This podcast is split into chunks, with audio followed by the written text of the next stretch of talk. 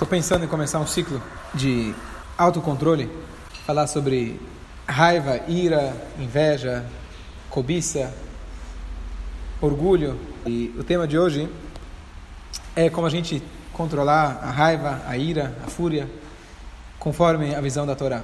Então ontem eu já estava pensando nesse, nesse tema e, e a Shem colocou à prova para ver se você vão de de dar o shiur ou se a gente consegue aplicar isso na prática.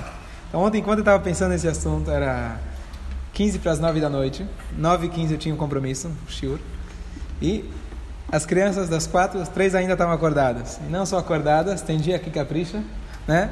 Os três chorando, cada um queria outra coisa, tá certo? E eu, precisando colocar eles para dormir, que eu tinha um compromisso, exausto, querendo ver se conseguia descansar pelo menos 10 minutos, e a coisa não ia. E aí eu falei, bom, agora, agora vai explodir, agora a coisa vai. Né? E eu pensando, bom, tá vendo? Amanhã você vai ter que dar o shiur, vamos ver o que acontece. Tá certo? E eu me lembrei, quando eu estava meditando durante a, durante a bagunça, é, primeira coisa, o sentimento que você tem, às vezes que a gente, a gente chama sempre a pessoa que tem pavio curto, tem gente que nem pavio tem, né? já explode de vez, mas por que se fala pavio? É, pavio de uma bomba, talvez, mas assim, o sentimento, pelo menos que eu, eu tenho a experiência, quando você fica nervoso, você perde a paciência, às vezes você sente como se você fosse uma corda e cada um está te puxando para um lado, ou uma mesmo, uma pessoa, alguém está te puxando, mas puxa, puxa, puxa, puxa, até que estoura, você não aguenta mais e você se explode. Tá certo? Esse é o sentimento?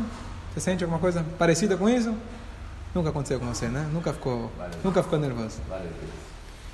Eu estava eu tava outro dia com uma família, com uma família no, no restaurante kasher.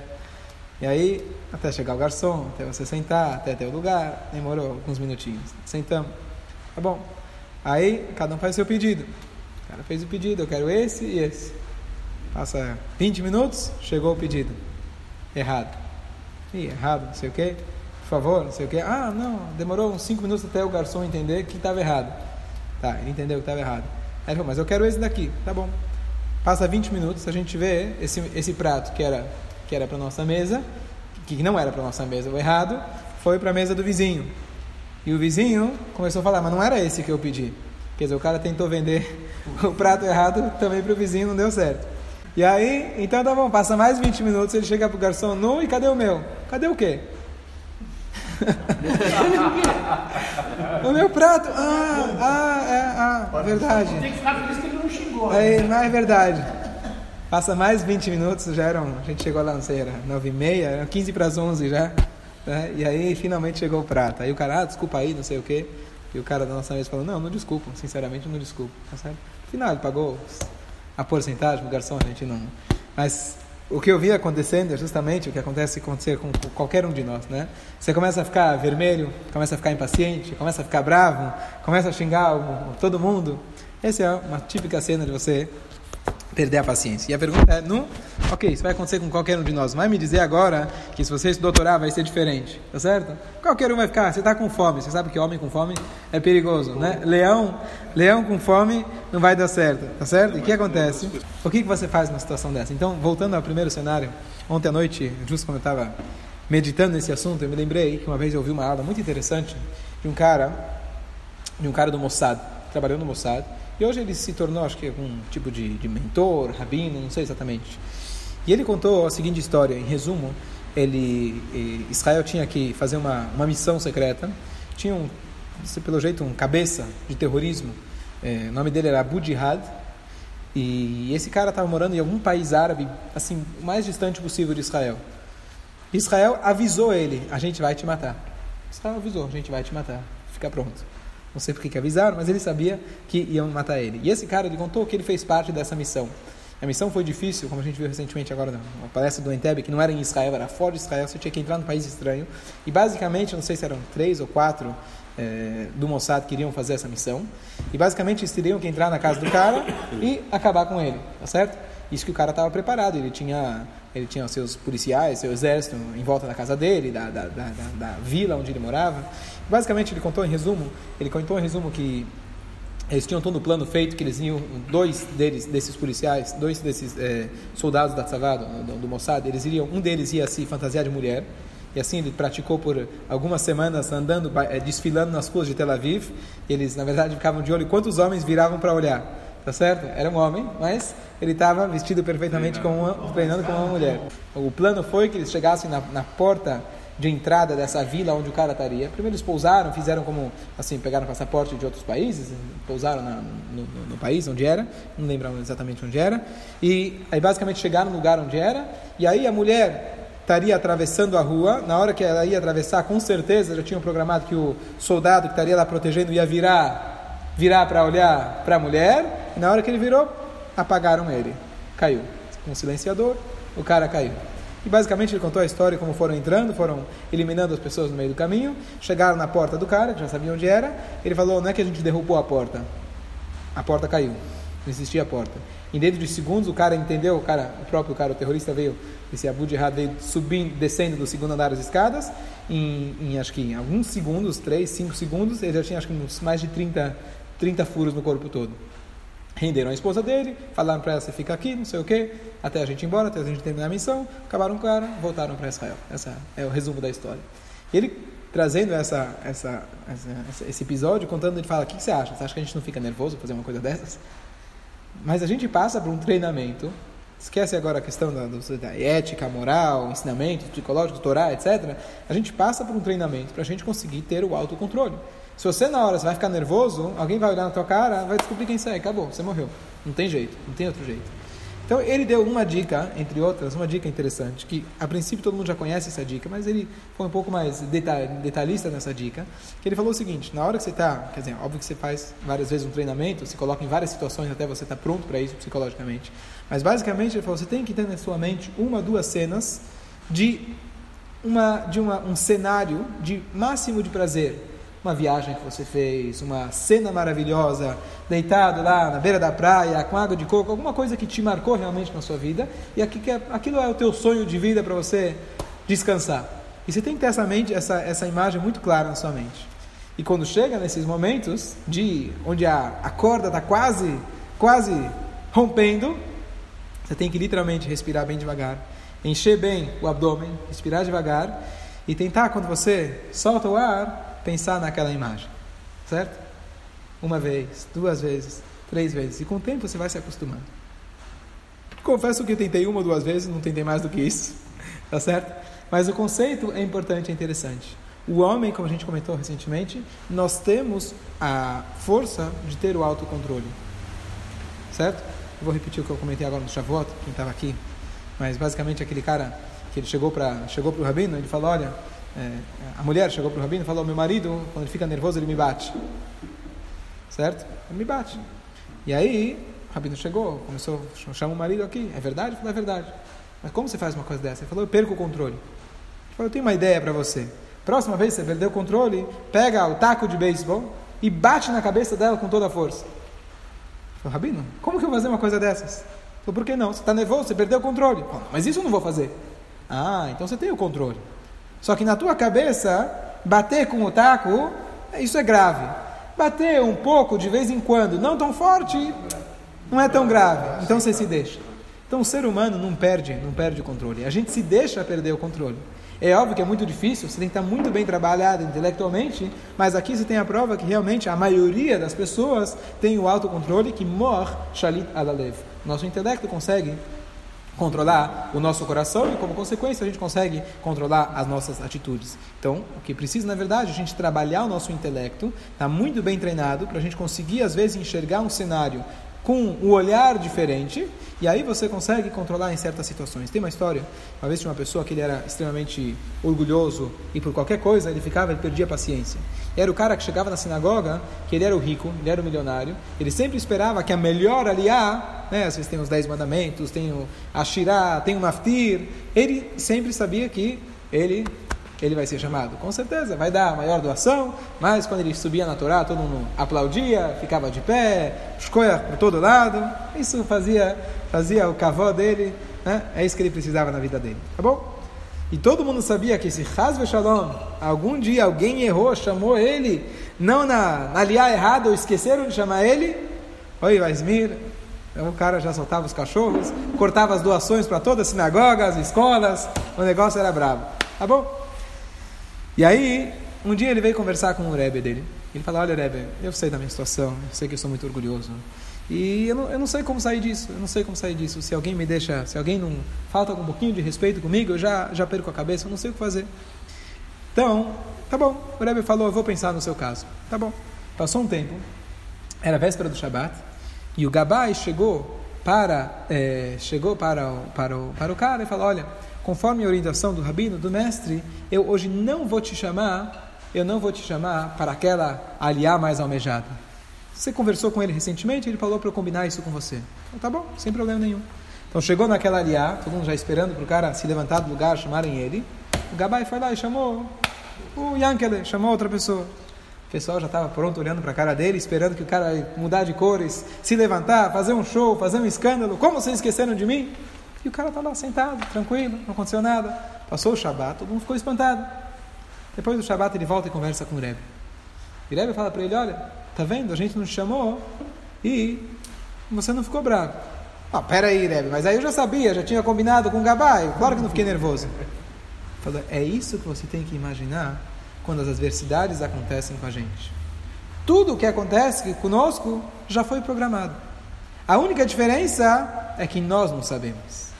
Se a gente coloca a nossa consciência que de fato aquilo que está acontecendo comigo nessa hora, nesse momento, já está programado, é eu que não sabia, assim era para ser, não podia ser diferente, você consegue começar a cultivar, a ter melhor o autocontrole. Você está no trânsito, né? Você conhece, infelizmente a gente já ouviu várias histórias. O cara que bateu no retrovisor do outro, o cara saiu do carro, pegou uma arma e matou o outro. Tá? Esse é o caso extremo do cara que realmente está sem controle nenhum, sem filtro nenhum, certo? Deus nos livre.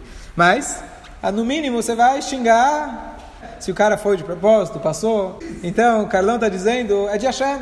A pessoa tem que imaginar que tudo é de Hashem. É verdade, você tem que imaginar que tudo é de Hashem. Mas isso é em relação ao outro. Que o outro passou e raspou o teu carro, bateu no teu carro, imprudente. Isso tudo foi planejado por Hashem. Agora, a tua reação é a única coisa que você não pode jogar para Deus. Ó oh, Deus, se eu ficar nervoso, você que quis, tá certo? Se eu bater no outro, jogar a culpa em cima dele, você que quis. Não. Hakol, Hakol bidei shamaim, Chutz mirat shamaim. Tudo está nas mãos dos céus. Quanto dinheiro você vai ter, que carro você vai ter, quanto tempo teu carro vai, vai durar, se você tinha seguro, não tinha seguro, se o cara bateu, não bateu. Isso está fora do seu controle. Isso está tudo programado. Chutz, com exceção de irat shamaim. Irat shamaim, em resumo, significa a sua reação. A sua reação, isso é o que Hashem deu para você, o livre-arbítrio. Não adianta você falar, ah, eu bati no cara, acabei com ele, foi Deus, foi Deus. Eu era um anjo de Deus para acabar com o cara. Não é assim que funciona. Nessa hora você tem que imaginar que o que aconteceu com você foi Deus. Agora a tua reação é o presente que Hashem nos deu, chamado livre-arbítrio, para ver qual vai ser a sua reação. É como um teste, né? É um teste, tudo é um teste. Na verdade, tudo é um teste. Igual esse cara, a única coisa que falta, o que falta pra gente é se conscientizar que é um teste. Igual o cara que já sabia que o Gabai combinou com ele, é um teste. Ah, eu vou te testar. Ah, vou te testar, então é fácil. Então, já saiba de antemão, a partir de hoje, tudo que vai acontecer na sua vida a partir de hoje é um teste. É um teste. Agora você precisa, você precisa estar consciente disso na hora, na hora do vamos ver. Se a gente fala sobre autocontrole de ira, de fúria, de raiva, temos que contar a famosa história do Hillel Azaken, que ele era conhecido como uma pessoa que nunca perdia a paciência com ninguém. Qual é essa história? E aí duas pessoas apostaram, fizeram uma aposta, um chegou para o outro e falou: quem vai conseguir, quem conseguir deixar Hillel nervoso, tirar ele do sério, vai ganhar 400 zuzim, certo? 400 zuzim, 400 moedas. Um falou, sempre tem um cara que aceita o desafio, né?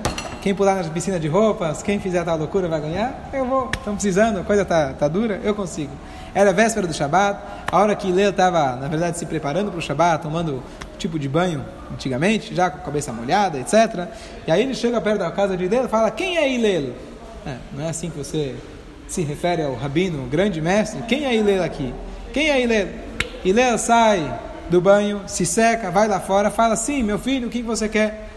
Ele falou: Olha, estou com uma pergunta muito. está me incomodando muito. Imagina, véspera do Shabat, o que, que já pode ser? Será que o chunt queimou? É uma coisa que vai colocar na chapa? Uma coisa urgente? A esposa, as crianças? Né? Ele fala: Eu estou com uma pergunta. Qual que é a pergunta? Por que, que as crianças que nascem na Babilônia, eles têm a cabeça mais redonda do que as outras crianças? Mais arredondada.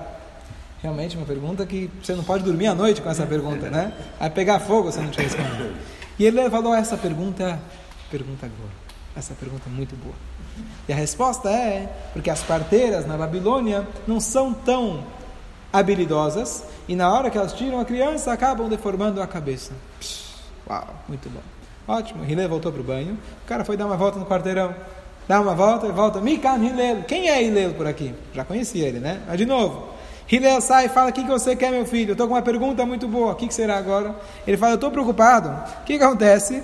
Ele fala: Olha, por que os olhos dos, daqueles que vivem na, nas Bininat Tarmut, Tarmud, na, na, na, na, cidade, no país chamado Tarmud, Tarmudaim, eles são, são puxados, olho de chinês, né?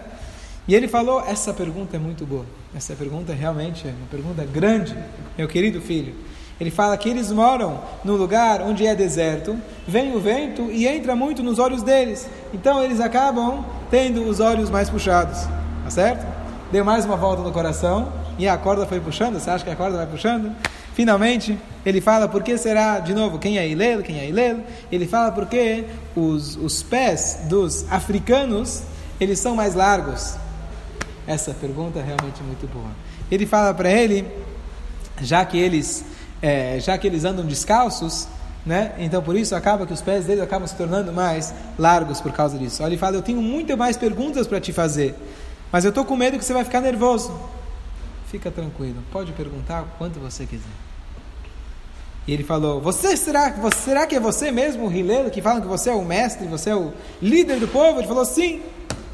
Então tomara que não tenha mais ninguém como você por aí. Ele falou: Por quê? Agradeço, né? Agradeço o elogio, por quê? Ele falou: Por tua causa eu perdi 400 moedas, 400 uzim. Porque eu apostei com meu amigo que eu tinha certeza que ia conseguir te tirar do sério.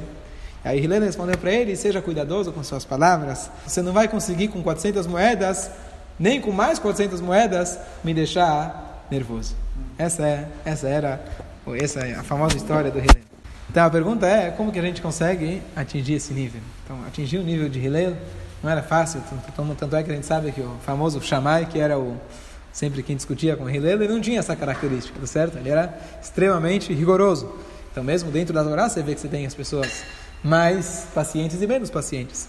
Mas se a gente conseguir pelo menos lembrar dessa história, naquela hora H, onde ele era véspera do Shabat, com o cabelo molhado, cada vez que o cara chamava, com desrespeito, com, com perguntas mais estúpidas possíveis, ele foi lá e teve toda a paciência de responder para ele.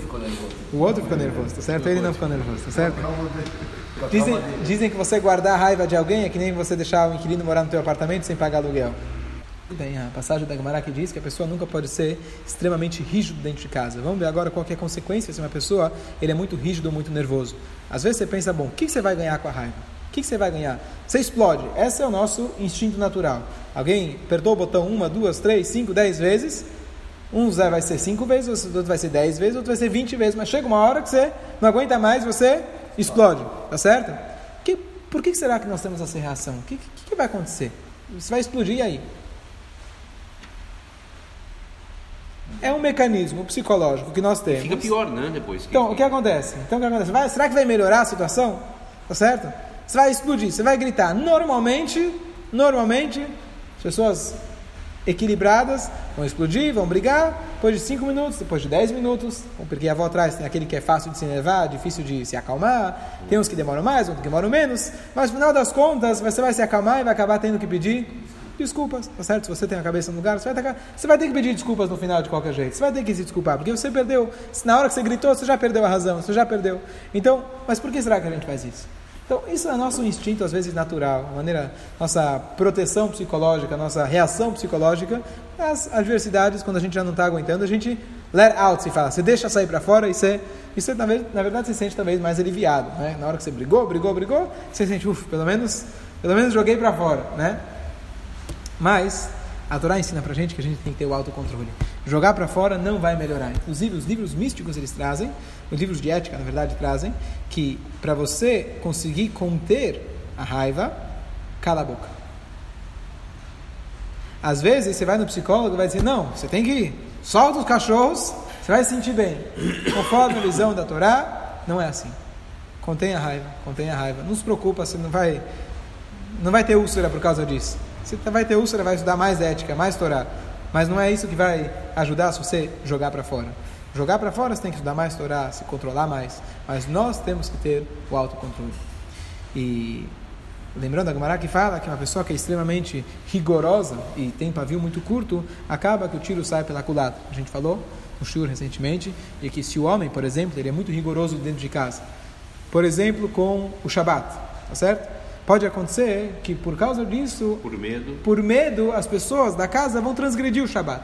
Então ele é muito religioso, entre aspas, ele é muito raivoso, muito rigoroso. O que vai acontecer? Ele saiu de véspera de casa, véspera de Shabat saiu de casa para a sinagoga, e o fogo que já estava ligada, ligado na chapa com a sopa, com o chum, com o arroz, com tudo para janta, ele saiu de casa por algum motivo, o fogo apagou. A mulher já acendeu as velas, já começou o Shabat, mas ela vai fazer o seguinte cálculo, tá certo? Se ele chegar em casa com fome e a comida não vai estar na temperatura que ele quer, oi Vaismir, sabe o que? Eu tenho muito medo dele, vou acender o fogo no Shabat e acabou. Tá certo? Então acaba acontecendo que se a pessoa tem um pavio muito curto, ao invés de ele ser mais respeitado, entre aspas, ao invés de ele ser mais ouvido, ele, na verdade, ele acaba sendo desrespeitado, pelo menos secretamente. A sua vontade não acaba sendo concretizada. Uma vez eu estava numa sinagoga, quando eu estava estudando no Canadá, é uma sinagoga de russos. Então, quem conhece o temperamento russo, né? São pessoas que se aquecem com facilidade. E aí estava tava tendo uma discussão, o rabino estava estava dando um shiur, e ele entrou num tema extremamente polêmico. Era em russo, eu não entendi. Eu não entendi a briga, eu só entendi o volume, tá certo? Eu sabia sobre o que, que eles estavam falando, o tema, mas eu não entendi a briga. Mas uma das coisas que o Rabino é uma pessoa extremamente, muito, muito equilibrada, uma pessoa muito calma, ele falou um voto muito bonito. Tem uma frase que diz: Divrei Chachamim benachat nishmaim. As palavras dos Chachamim, dos sábios, são é, faladas, são ouvidas com nachat. Nachat significa com calma, com delicadeza. E aí ele falou uma coisa interessante, ele falou, essa é a maneira literal de, trans, de traduzir essa frase.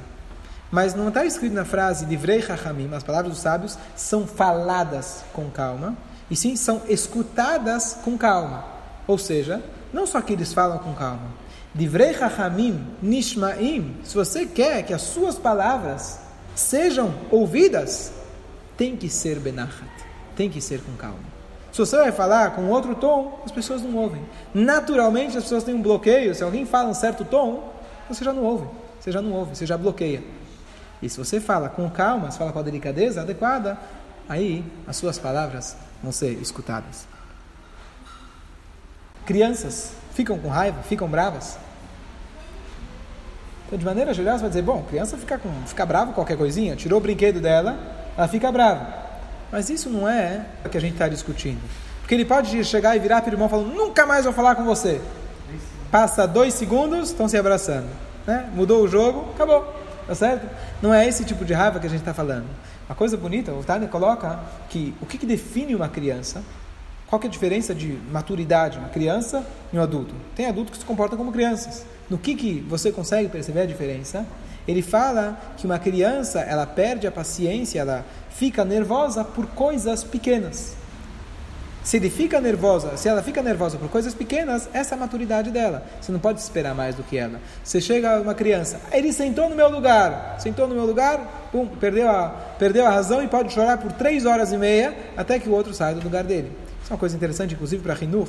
Não adianta esperar de uma criança falar, não, ah, hoje você deixa ele, ah, mas hoje ele sentou primeiro às vezes não vale a pena entrar. Né? Quando ele crescer, quando ele crescer, ele vai, ele vai mudar. Não adianta você querer educar em certa, certas situações, certa idade, você tem que simplesmente entender que ele é uma criança e para ele isso é a coisa mais importante do mundo naquele momento. Não adianta, tá certo? Então, uma criança ela se inerva com coisas pequenas. Um adulto que se inerva com, uma, com um brinquedinho, com alguma coisinha desse tamanho, então ele ainda é considerado uma criança. O que acontece? Você vê muita gente que às vezes são adultos no RG mas, de fato, a maneira que eles reagem para coisas estúpidas é justamente igual a uma criança. Significa que ele não tem maturidade. Mas se a gente for ver, coisa interessante, você fala, bom, uma criança se perde a paciência com uma coisa pequena. Vamos dizer, um carrinho, né? Carrinho, está brincando de carrinho. que acontece quando vira adulto? Em vez de ser carrinho, vai ser um carrão. É um carro. É a Mitsubishi, é a Ferrari, né? É apenas maior e mais caro, mas não deixou de ser um carrinho. Se a gente conseguir olhar desse jeito, então também você não vai ficar, às vezes, tão nervoso. Bateu no meu carro. Pensa que na verdade é igual o carrinho. Quando você era criança, teu irmãozinho deixou ele cair no chão e quebrou. Tá certo? Aqui tem o carro um pouco maior, né? Custa um pouco mais caro, um pouquinho só mais caro, né? Mas na essência é a mesma coisa. Na essência é a mesma coisa. Então, se a gente consegue ter a maturidade, é mais um ponto para a gente parar e pensar do que, que, será que realmente, será que vale a pena eu ficar nervoso por uma coisa dessas? E tem coisas realmente que às vezes você vai dizer, bom, isso vale a pena ficar nervoso.